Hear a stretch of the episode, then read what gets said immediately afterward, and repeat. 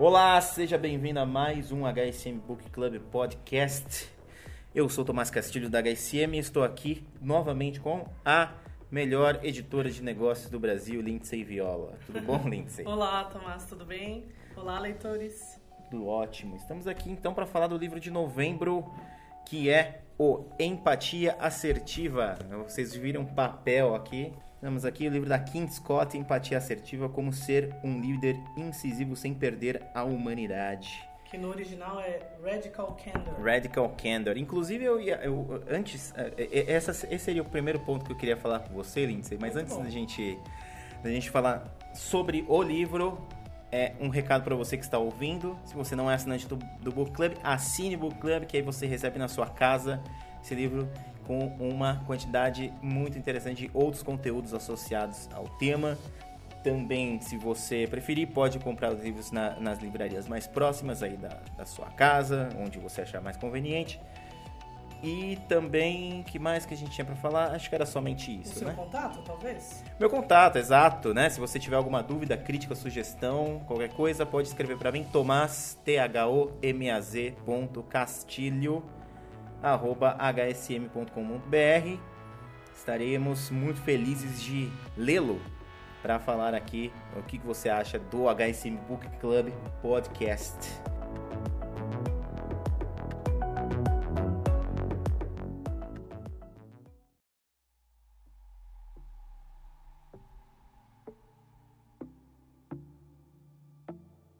Muito bem, vamos então começar a falar do livro Empatia Assertiva.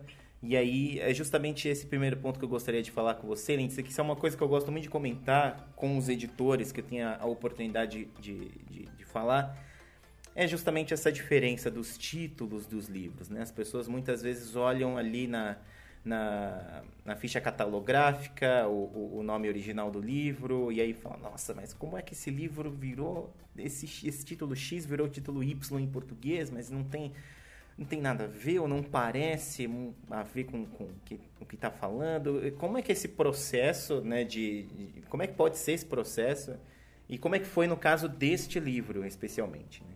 Alguns livros, Tomás, a gente até mantém, né, o título traduzido ipsis literis, né, como ele é no original.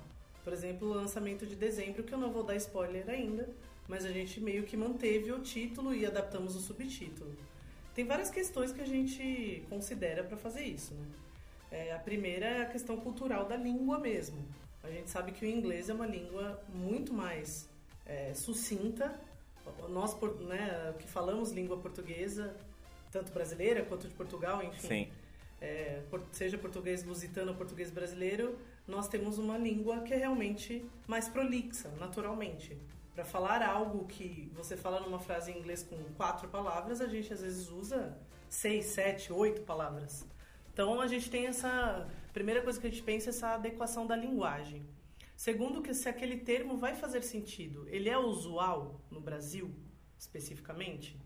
Então, por exemplo, radical candor. Se você for olhar a tradução, né, ipsis literis é candura radical.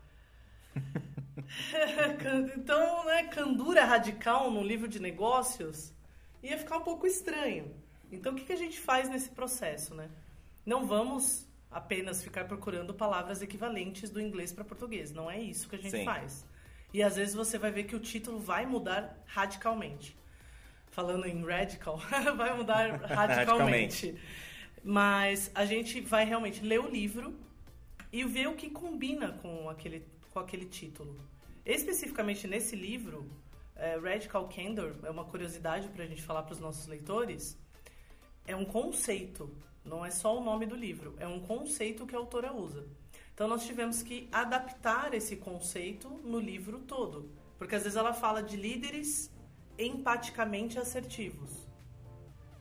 Tá, Se fosse traduzir ipsis literis, seria radicalmente é, Sinceros. sinceros, alguma coisa assim. Até tem uma parte que ela fala sobre insinceridade manipuladora, a gente vai falar sobre isso mais pra frente e tal, mas esse termo especificamente a gente achou que as palavras empatia e assertividade combinavam com o que é o método que ela prega e tudo mais que a gente vai falar sobre isso aqui vocês vão entender melhor, né? O Tomás não, porque ele já sabe qual é o livro, mas os leitores vão entender melhor. Mas a gente realmente procura o termo que combina com aquilo que é o livro. Sim. Não necessariamente o nome do livro vai ser um termo usado ao longo do texto como um todo. Nesse caso foi.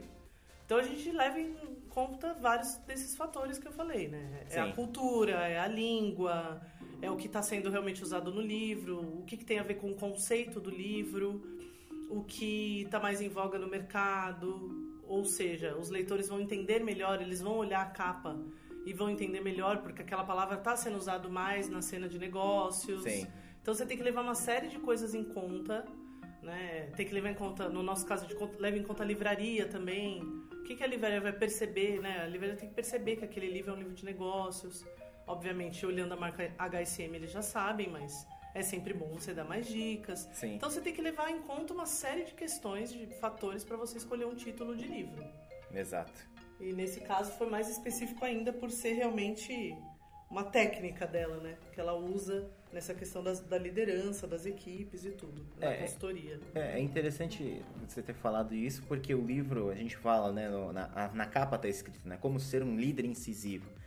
Mas o livro em si, né, se você para olhar e faz- fizer uma leitura do que, que é né, esse conceito, ele é um livro que é para direcionado para desenvolvimento de pessoas. Exato. Né? Ele está não necessariamente desenvolver-se como líder, mas é qual é o seu ponto como desenvolvedor de pessoas. Né? Exatamente. É que eu diria que desenvolver-se como líder, porque ela, ela prega muito isso, né? Porque antes de você desenvolver as pessoas, você vai ter que saber como fazer isso. Sim. Então, primeiro, e tem até um capítulo que ela fala sobre isso. Primeiro, você vai ter que se desenvolver. E mesmo o que ela fala para você fazer com a sua equipe, ela fala para primeiro você fazer. Então, realmente, aquela imagem que a gente conhece do líder, aqui ela tá falando de uma outra, um outro tipo de estratégia, mas aquela a gente conhece do líder, que é aquele que pega pela mão e vai junto. né? Sim. Não aquele que fica lá olhando a fila, esperando todos os colaboradores irem e vai, né? Não. É aquele que vai junto mesmo. Então ela prega muito isso. Então, por que ser um líder incisivo e não, né, de repente proporcionar a incisividade na sua equipe, enfim, a, a assertividade e tal? Porque é o que ela fala, tudo começa com o líder. Então, primeiro Sim. você tem que se desenvolver. Senão você não vai conseguir desenvolver as pessoas. né? Sim. E, e essa coisa de sem perder a humanidade, que é muito. Ela fala muito disso, a gente vai falar mais pra frente. Essa coisa de você não considerar o colaborador apenas no âmbito profissional, que você tem que conhecer a pessoa. Sim. Isso é uma. Isso é uma. É até um pouco tabu, assim, na- no, no meio empresarial, em que você tem. é- Essa, existe meio que uma artificialidade nas relações humanas, Sim. né? Entre líder e liderado, e que as pessoas costumam ainda dividir, né? A sua, por exemplo, se você está num final de semana e você está num shopping center e você vê o seu chefe, né? O seu líder, líder de equipe, numa loja qualquer, qual é a reação que você tem? Você vai Cumprimenta, cumprimenta. conversa e numa boa você foge, né? É. sai correndo. Porque você mesmo esta- estabelece, às vezes, uma fronteira, né? do Sim. que no meu sábado eu não quero ver ninguém que trabalha Exato. comigo. É, é- isso é até um reflexo mesmo, né? Do que, que acontece no, no dia a dia, né? Dessas pessoas. Uma, uma coisa interessante é que, quando você está falando da, da- do candor, né? Do, do inglês, o, o Jack Welch batia muito nessa tecla, né? Sim, Ele fala muito dessa coisa, né? De você ser. O o importante é que a mensagem seja captada e que, no caso dele, ele não gosta de rodeios, né? sim. É, mas eu acho que aí a Nossa, gente- você pegou bem no ponto. É, É. isso mesmo que ela fala. é justamente esse o ponto do livro, né? Que é é esse o ponto do livro. interessante isso. Queria que você comentasse um pouco mais sobre isso, então, Lindsay. Essa questão da vida pessoal com a profissional, né? Ela fala uma coisa muito interessante no livro, que as pessoas falam muito de equilíbrio entre vida profissional e pessoal. né? Sim, E, e quando você pensa em equilíbrio, não sei o que que você acha disso, eu até queria ouvir seu comentário depois, mas eu penso diretamente assim numa balança, né? Em que você coloca a vida profissional de um lado e a pessoal de outro, e aí você tem que ficar lá equilibrando os pratinhos, né? sim, E ela fala que a questão não é essa, que a gente tem que buscar a integração da vida profissional com a pessoal. E que necessariamente depois disso você vai ter esse, esse equilíbrio, né? sim, Então eu, eu penso muito nisso. Eu acho que na era das mídias sociais, na era da, né, da internet de tudo, etc e tal, então Como é que você vai fazer essa coisa de separar, né? Deu seis da tarde, acabou a Lindsay profissional. Deu seis da tarde, acabou o Tomás profissional. Aí começa na sexta-feira, às seis da tarde, o Tomás pessoal. E você esquece de todo o resto, quer dizer, como é que você lida com isso, com esse tipo de coisa? Porque eu não sei você, Tomás, mas eu, por exemplo, eu sou editora 24 por 7. Quer dizer que eu estou na empresa 24 por 7? Não.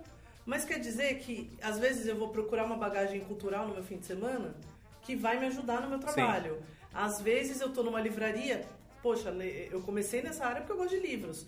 Eu estou numa livraria, vou ver uma coisa interessante, eu não vou deixar para voltar lá e ver Sim. essa coisa na segunda-feira. Eu já vou ficar antenado. Como é que você lida com isso? Como é que você vê? Eu queria até saber um pouco de você. Como é que você vê com seus colegas, enfim, com amigos até fora do seu ambiente corporativo? Eu acho interessante esse ponto porque ele foi discutido algumas vezes até na, na HSM, nos livros Sim. que a gente, a gente publica, enfim, Sim. também nos eventos. E, e, eu chego à conclusão, e essa, né, na verdade, a minha visão sobre o assunto, minha visão particular sobre essa questão é que a gente só pensa em, em estabelecer um equilíbrio entre vida profissional e pessoal quando a nossa vida seja a pessoal ou a profissional, não está boa o suficiente. Fato. Então, é, nossa, o meu trabalho é muito ruim, eu preciso, quando eu chegar em casa, eu vou desligar. Esqueci. Tem um autor, um filósofo, que é o Hegel, Sim, que é excelente. extremamente difícil de ler, mas ele tem ideias muito, muito boas, né?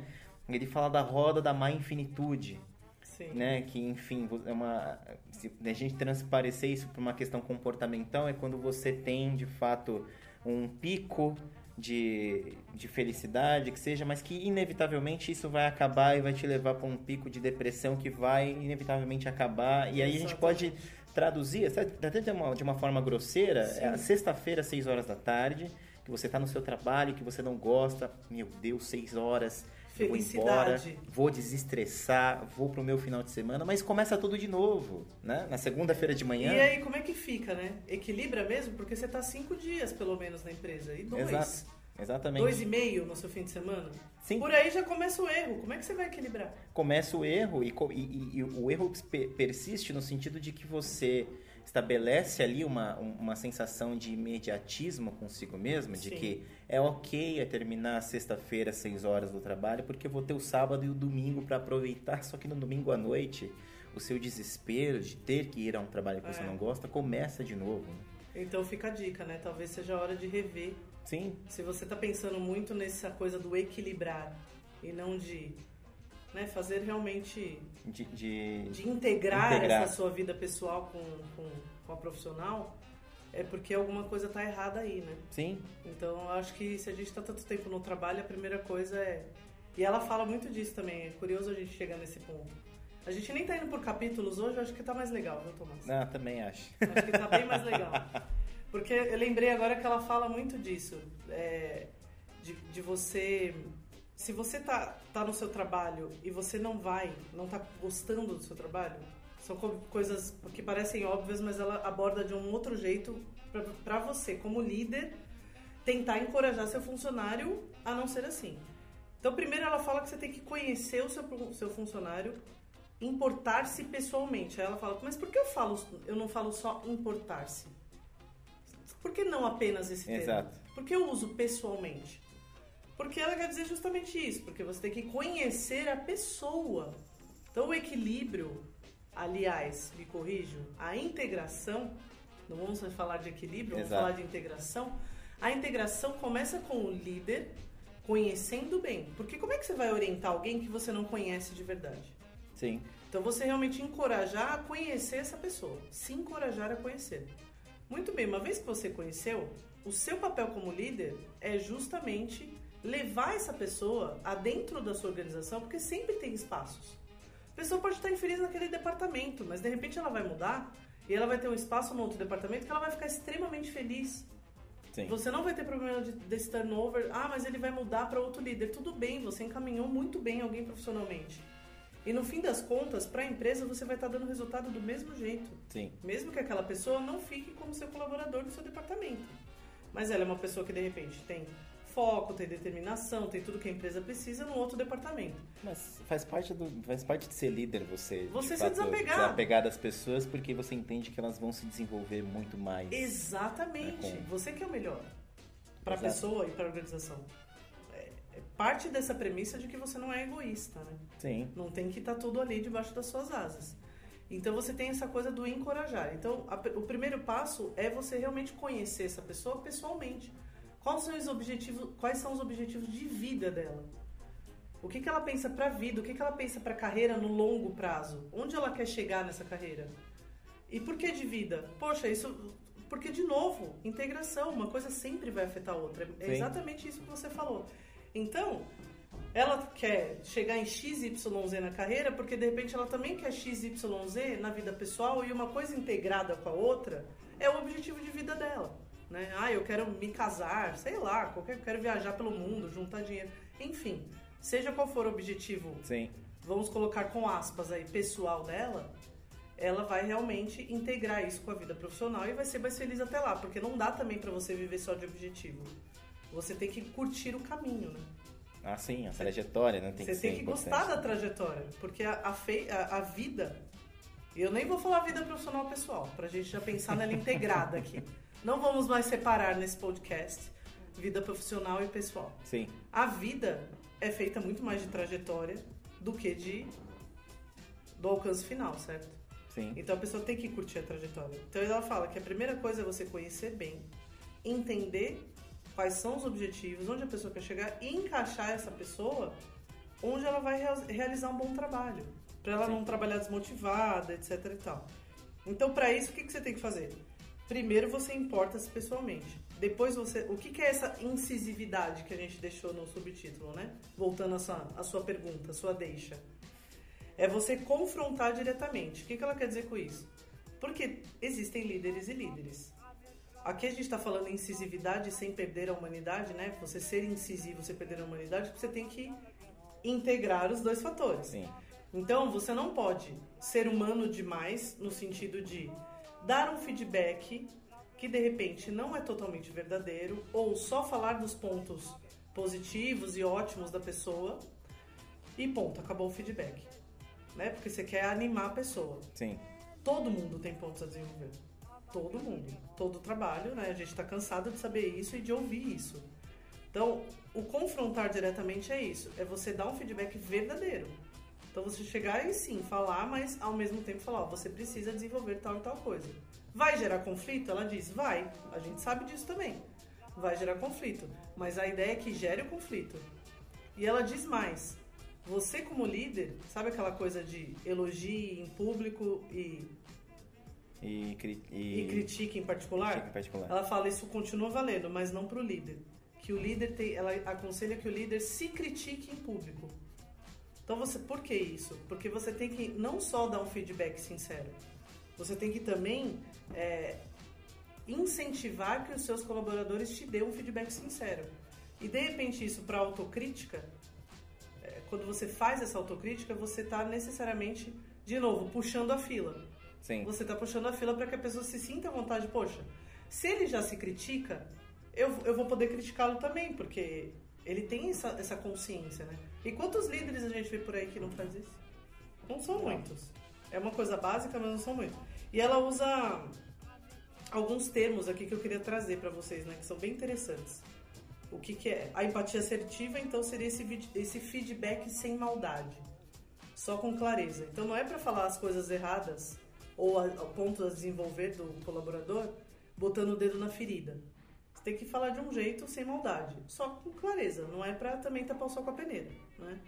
Aí, ao contrário da empatia assertiva, você tem vários campos aí que são praticados às vezes nas organizações e que ela não recomenda. A agressividade ofensiva é quando você critica alguém sem se dar o trabalho de mostrar que se importa e personaliza o problema. É aquele, é aquele líder que dá um feedback mais pragmático, mas in- necessariamente não se importando. É robótico. Exato, exato. É robótico. A gente tem um resultado para cumprir. Você É está isso. falhando nisso e é, é, você precisa melhorar nisso e assim, ah, mas independente das de todos os de todo o contexto em que aquele, aquela pessoa tá tá passando, tá Exato, vivendo, Exato. é um problema, se vire para resolver. Então eu diria que esse feedback está certo em partes.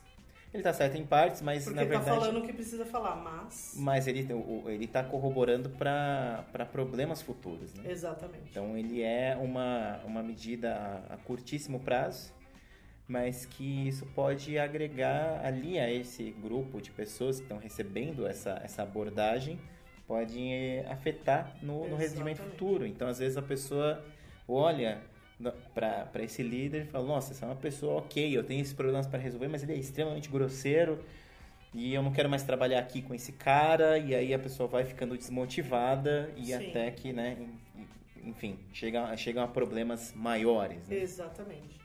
Aí ela fala de insinceridade manipuladora. Vamos pegar aí por partes esse termo, né?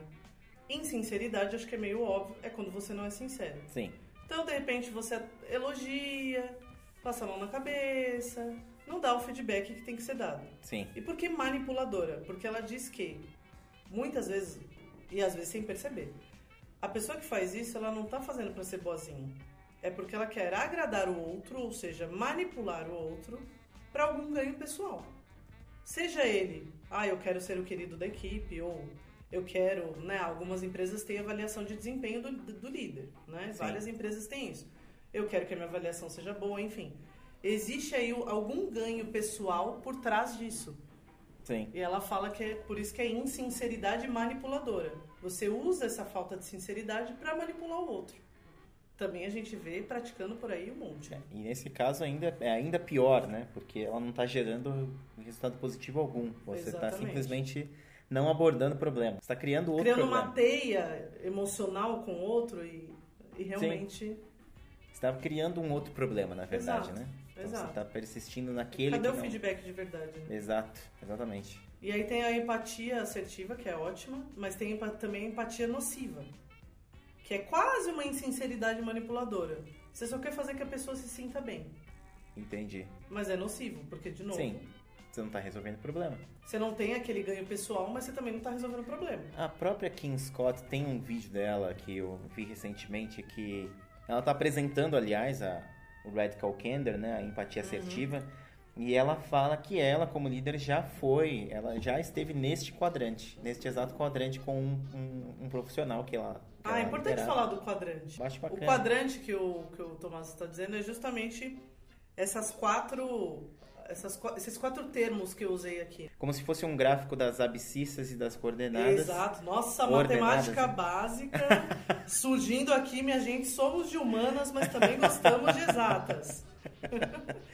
E aí você consegue ver, assim, de uma forma gráfica, ah, ah, estabelecer esses campos, né? Tem no livro esse, esse. Tem, esse gráfico? Tem, né? Tem. Enfim. Porque é realmente uma metodologia que ela usa, então a gente tem Sim. sim. A capa do livro original, ela mostra até um, um, um- um gráfico nesse sentido também. Sim. E, enfim, mas você que está com o livro, você vai conseguir ver também. É, e ela fala, né, a, a, a- Kim fala que ela esteve nesse quadrante em que ela tinha um, um- um funcionário, um colaborador, que Sim. ele era uma pessoa ótima, né, um relacionamento muito bom com entre ela, entre a equipe, enfim, Sim. era um cara muito querido, mas que ele era péssimo no trabalho. Ele era péssimo. né? Ela conta esse precisava- case no livro. Ela conta, né? Conta. Enfim. E aí ela cometeu esse erro de justamente não ter sido sincera é, e não ter a- a- a- mirado no problema no momento em que precisava. E, as e- e o que decorreu disso foi, foi algo muito pior né, no desenvolvimento dessa pessoa, no desenvolvimento dela. Sim. Quem lê o livro vai ter mais detalhes. Mas é, é, é interessante saber que até que a própria autora ela está fazendo justamente esse exercício, né? Ela obviamente já corrigiu isso, já que escreveu um livro para falar do assunto, mas ela expôs um problema como líder, ela expôs uma falha e, e viu que conseguiu passar pela trajetória de se, de se corrigir isso. Sim, sim. E, e eu queria lembrar que a Kim, ela aplica essa metodologia na Kendor, que é uma empresa dedicada justamente a criar ferramentas para facilitar essas, essas, implementações que ela, que ela conta no livro, né? Sim, E ela foi executiva do Google e da Apple. Então a gente tem uma pessoa aqui com bastante experiência liderando equipes, falando sobre isso. É interessante ela ter trabalhado em empresas como Google e Apple pelo fato de serem empresas de tecnologia e o ambiente de tecnologia ser hoje é, falado, né?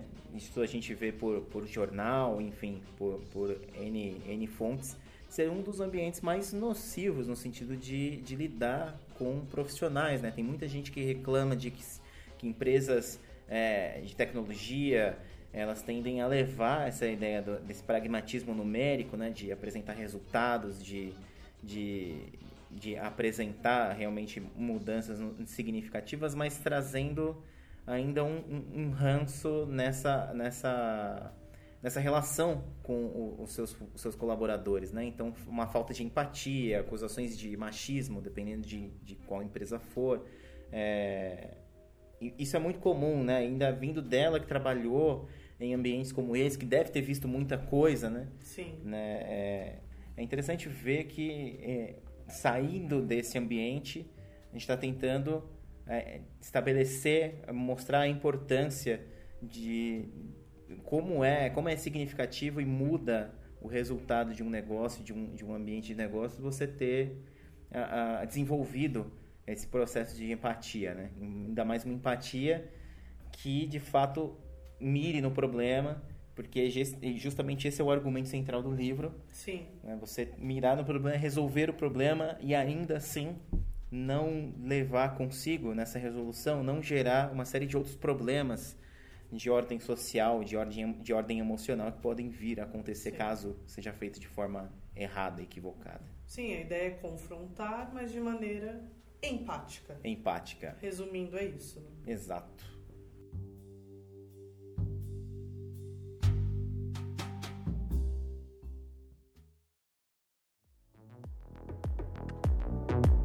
Muito bem, Lindsay Viola. Vamos aqui, antes de terminar a última, a última gravação de 2017, nós vamos falar agora, citar aqui, vamos, vamos comentar rapidamente. Os, rapidamente os livros que, que nós lançamos aqui na HSM no ano de 2017. O que, que a gente teve lá em janeiro?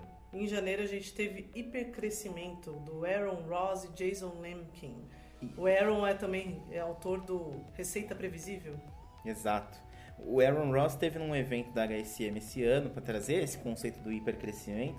Interessantíssimo. Interessantíssimo. Esse também é um caso até de um título original Sim! diferente, né? O título original era From Impossible to Inevitable. Do impossível ao inevitável e a gente trouxe então para hipercrescimento porque estava sendo usado na área. Sim, Já estava sim. sendo usado essa, Exatamente. esse termo. Bacana demais. Um livro muito legal, a capa azul. Você ainda encontra esse livro nas sim. livrarias, né? Acredito eu, né? Se não já esgotou, mas aí você pode, qualquer coisa, acessar o site da HSM e fazer sua compra por lá também. Sim. É, a gente teve então em fevereiro. Terceira onda da internet de Steve Casey, que conta aí desde a ele diz que a primeira onda da internet foi quando surgiu a AOL e o surgimento mesmo da internet. Sim. A segunda onda foi quando popularizou. E a terceira é essa era das redes sociais que a gente está vivendo agora. E ele explica um pouquinho de como que está essa... O, mundo, o cenário dos negócios nessa, nessa coisa disruptiva que é a terceira Sim. onda. Né? Excelente. Em março a gente teve.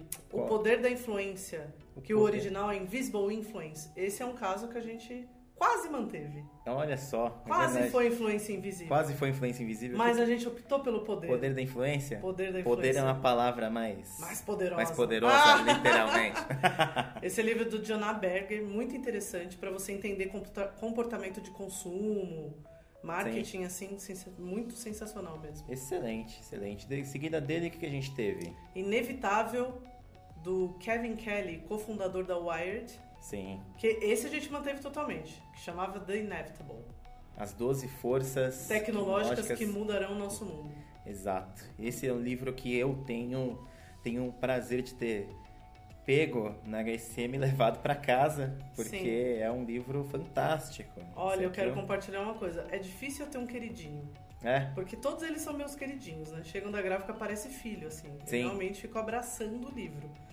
Mas eu diria que o Inevitável é um dos meus livros prediletos da HSM. O Inevitável esse ano é um dos livros que mais me chamou a atenção dentro do que a gente lançou. Isso me motivou até. A gente teve lá o, o evento, né? HSM Expo, eu tive a oportunidade de entrevistar o Kevin Kelly. Mas a gente fez um exercício muito interessante no final de, dessa entrevista, que foi fazer uma cápsula do tempo. Né? Que mensagem que ele deixaria, já que ele fala de futuro, né? Ele fez uma revista que necessariamente dentro dos seus meandros tecnológicos ela fala de futuro. Sim, sem Que mensagem ele passaria para o futuro, né? Para daqui 100 anos, para a sociedade daqui 100 anos. Aí, quando você entrevista, a gente divulga aqui e você descobre qual é a resposta. Uau, fiquei curiosa. Agora eu tô curiosa. E depois do inevitável, o que que a gente teve? Tivemos O Princípio de Oz, que é um livro que fala sobre accountability. Accountability. Aquele prata, uma capa em pantone prata. Sim. Não sei Você se sabe você que se tem- recorda. Você sabe- Recordo, eu ia, eu ia até descrever um exercício, assim, que toda vez que, eu, que acontece algum problema, por exemplo, algum problema na minha vida, problema não, né, mas alguma situação chata, alguma coisa assim que eu, eu olho que, assim, poderia ser diferente, eu fico pensando, fazendo um caminho reverso das escolhas que eu fiz que me levaram até aquela situação. E muito disso veio do princípio de Oz, assim, de pensar no, no processo de, de accountability, Sim. né, de que você olhar que, Para assim, de negar. Exato, né? de que você é responsável parcialmente por aquilo que aconteceu, inevitavelmente, né? Ou parcial ou totalmente. É, e isso é um exercício que eu captei deste livro, de- Muito dessa, bom. desse conceito. Nossa, Muito, que, que legal você compartilhar isso com os leitores. Interessante. e comigo. sim. Adorei. Depois seguida, tivemos, em junho, Storytelling. Storytelling, Carmine foi, Gallo. que foi nosso primeiro podcast HSM Book Club. Exato! Boas lembranças sobre esse livro. Esse foi um livro que tem, tá cheio de, de, de histórias bacanas, legais. Um livro que. Esse é um dos livros que eu gosto do formato, pelo fato de que você não começa da página 1. Você pode começar da página 57. Qualquer capítulo você vai entender, porque ele realmente trabalha o que ele prega né, no livro, Sim. digamos assim, capítulo a capítulo. Então, Isso é excelente, isso é muito legal. muito bacana. Aí em julho. Tivemos Roubando Fogo. Roubando Fogo. Esse é né, muito interessante esse livro. A gente falou muito de mitologia. Não, não mudamos a nossa linha editorial, caríssimos leitores. Exato. Simplesmente temos uma base mitológica para dar título ao livro e tem tudo a ver. Tem tudo a ver. Roubem o fogo. Não se esqueçam disso. Se você não, não leu o livro, leia. É, é um conceito extremamente interessante. Do Steven Kotler, né? Ele mesmo. Exato. Depois, tivemos O Poder do Menos, de Scott Sonnenschein. Scott Sonnenschein, que fez O Poder do Menos, vai estar aqui em 2018 na HSM.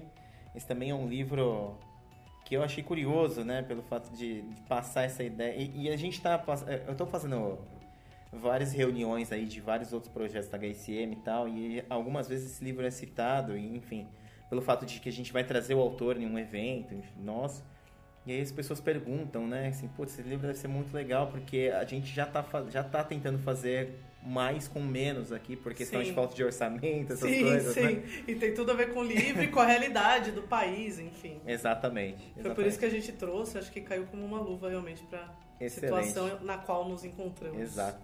E aí, depois que a gente teve, Tivemos a minha capa predileta do ano.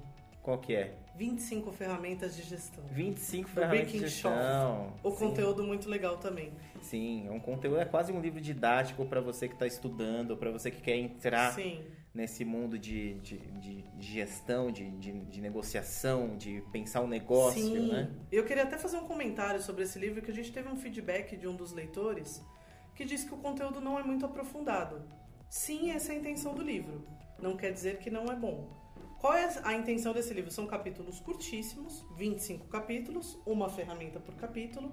E realmente é curto, porque a gente não tem espaço. Porque se a gente for aprofundar muito, sei lá, design thinking, existem livros inteiros sobre design Sim. thinking, né? Então a ideia é que você tenha um manual de consulta à mão ou que você tenha contato com aquelas teorias pela primeira vez, ou que você possa consultar um dos capítulos porque você só está interessado rapidamente em ver Sim, aquela técnica, né, aquela estratégia de negócios. Então, a ideia do livro não é, não é ser é, realmente prolongado e muito aprofundado em cada Sim. ferramenta de gestão. A ideia é você passar um pouco rapidamente para você ter aquela coisa mais ampla mesmo. eu, ve- eu vejo esse livro mesmo como um, um, um compilado mesmo de ideias Sim. e que são meio que básicas, muitas delas, né? Para você que quer entender negócios, para você que quer entender esse, esse universo. Muitas vezes as pessoas pô, estão interessadas em montar um negócio, estão interessadas Sim. em, assim, entrou num emprego novo e quer conhecer mais e fala justamente desse imaginário de negócios. A gente mesmo aqui, né, eu mesmo não tenho uma formação clássica de negócios e aprendi muito com outros livros, com outras leituras, com outros contextos. Então esse livro acaba entrando mais nesse, nesse... É um compilado. É um compilado e ele é um compilado introdutório para outros leitores, né? Assim, acho Sim. que quem lê os livros da HSM já está mais ah, quem lê de muito tempo atrás, né, os, os Aham. livros anteriores, já está mais acostumado. Quem está muito tempo no book club já está mais acostumado com essa Sim. linguagem, talvez tenha estranhado nisso. É. Esse, esse- essa, Mas eu acho bacana também pra quem lê poder Sim. relembrar de Sim. uma forma breve e rápida. Sim, eu acho que ali é um, um- um ponto, é um ponto dentro da sua, da sua estante se você precisar tratar de um determinado assunto, ele fica muito mais fácil para você Sem pegar dúvida. e consultar, né? Sem dúvida. É. Então o propósito do livro era esse mesmo. Sim, excelente. Vamos pro próximo, então. Depois tivemos Hacking Growth. Hacking Growth. Excelente. Nossa, simplesmente Sean Ellis, né, que foi quem cunhou Cunhou. o termo Growth Hacking. Exato. E ele, junto com outro autor, que é o Morgan Brown, simplesmente são cofundadores da growthhackers.com, que é a Exato. maior comunidade online de growth hackers do mundo. Exatamente. Então nós estamos falando com o especialista dos especialistas Sim. em growth hacking. E o growth hacking é um caminho que as empresas ou qualquer outra pessoa pode tomar no sentido de atingir a tão falada exponencialidade que a gente está aqui falando há tanto tempo, Há tanto né? tempo, desde o livro Organizações, Organizações Exponenciais, exponenciais, de como crescer- abundância. Como crescer 10 vezes mais e tal. E às vezes é ou você tem uma estrutura grande demais, burocrática demais, que você precisa de fato hackear alguns processos, ou Sem então dúvida. ou você é pequeno demais e acha que não vai conseguir alcançar os gigantes, mas a partir do, do, growth, do growth hacking você consegue, potencialmente. Sem então, dúvida. esse é, essa é uma leitura muito interessante, muito estratégica, eu diria, para muita gente. E então, agora nós temos Justamente o livro Em- de, dessa gravação, que é o Empatia, Assertiva. que você ouviu já um podcast inteiro, então a gente não precisa nem resumir falar. nada. E a gente fala agora qual vai ser o lançamento. Será que a gente deixa eles curiosos ou falamos? Ah, podemos falar, podemos falar. Acho que podemos falar. né? Lançamento de dezembro, Os Quatro. Os quatro. Eu Que no estou- original justamente se chamava The Four. Olha aí, nós não nós optamos Esse nós não mudamos. E aí a gente não vai nem falar, vamos falar nem nada do livro agora, porque a gente vai ter um, um episódio pra falar. Não vamos nem falar quem são os quatro? Ah, vamos falar os quatro, vai, é interessante falar. vai. Apple, Amazon, Google e Facebook. As maiores, as quatro gigantes da tecnologia. Exato. Ele vai desvendar por que, que elas são essas quatro gigantes. Ele, inclusive, fala que eles são os quatro cavaleiros do apocalipse. Os quatro... É muito curioso as associações que ele faz. Ele é- o, o Scott Galloway é extremamente bem-humorado na escrita. É um livro muito útil e divertido. Excelente. Eu tô querendo realmente fazer, já tá com o livro em mãos pra gente já fazer uma gravação sobre ele. É, então não percam. Talvez a gente já, já lance aqui em janeiro né, a, a próxima gravação né, desse livro. E mais, né? Já atualizando aqui com a Lindsay, nós estamos planejando fazer algumas pequenas mudanças para 2018 aqui no HSM Book Club é, podcast. Exato. Que é a gente publicar o podcast juntamente, no, no- juntamente com o lançamento do livro. Para que a sua experiência como book clubber ou como leitor é, esporádico dos livros da HSM possa ser mais completa, no sentido de que você vai ter uma uma opção de enriquecer esse conteúdo é, ou discutir com a gente também, às vezes por um e-mail, você pode discordar da gente de alguma coisa, ou querer comentar alguma coisa que a gente ainda esqueceu de falar sobre o livro que você acha interessante falar. Sem dúvida. É, ou mesmo para depois de você ler o livro, ouvir os nossos comentários para ver qual que vai ser, a- o que, que você captou da leitura, enfim, o que, que você acha interessante da nossa discussão também. Então nós vamos fazer agora, já, já né, nesse mês de janeiro, nós já vamos correr para fazer esse lançamento, tanto do podcast quanto do livro, de forma simultânea, né, pelo menos no mesmo mês, para que essa experiência ainda seja mais enriquecedora e a sua caixa mensal seja venha ainda com mais conteúdo. Muito bom. Muito bem, Lindsay Viola. Então encerramos por aqui esse programa. Encerramos por aqui. Vou ficar com saudades. Gente, um excelente ano novo, feliz Natal, feliz ano novo para todos. É, nos vemos em janeiro e é isso. Então, Excelente fim de ano pra todo mundo. Isso aí, Lindsay. Um grande abraço e até mais. Até.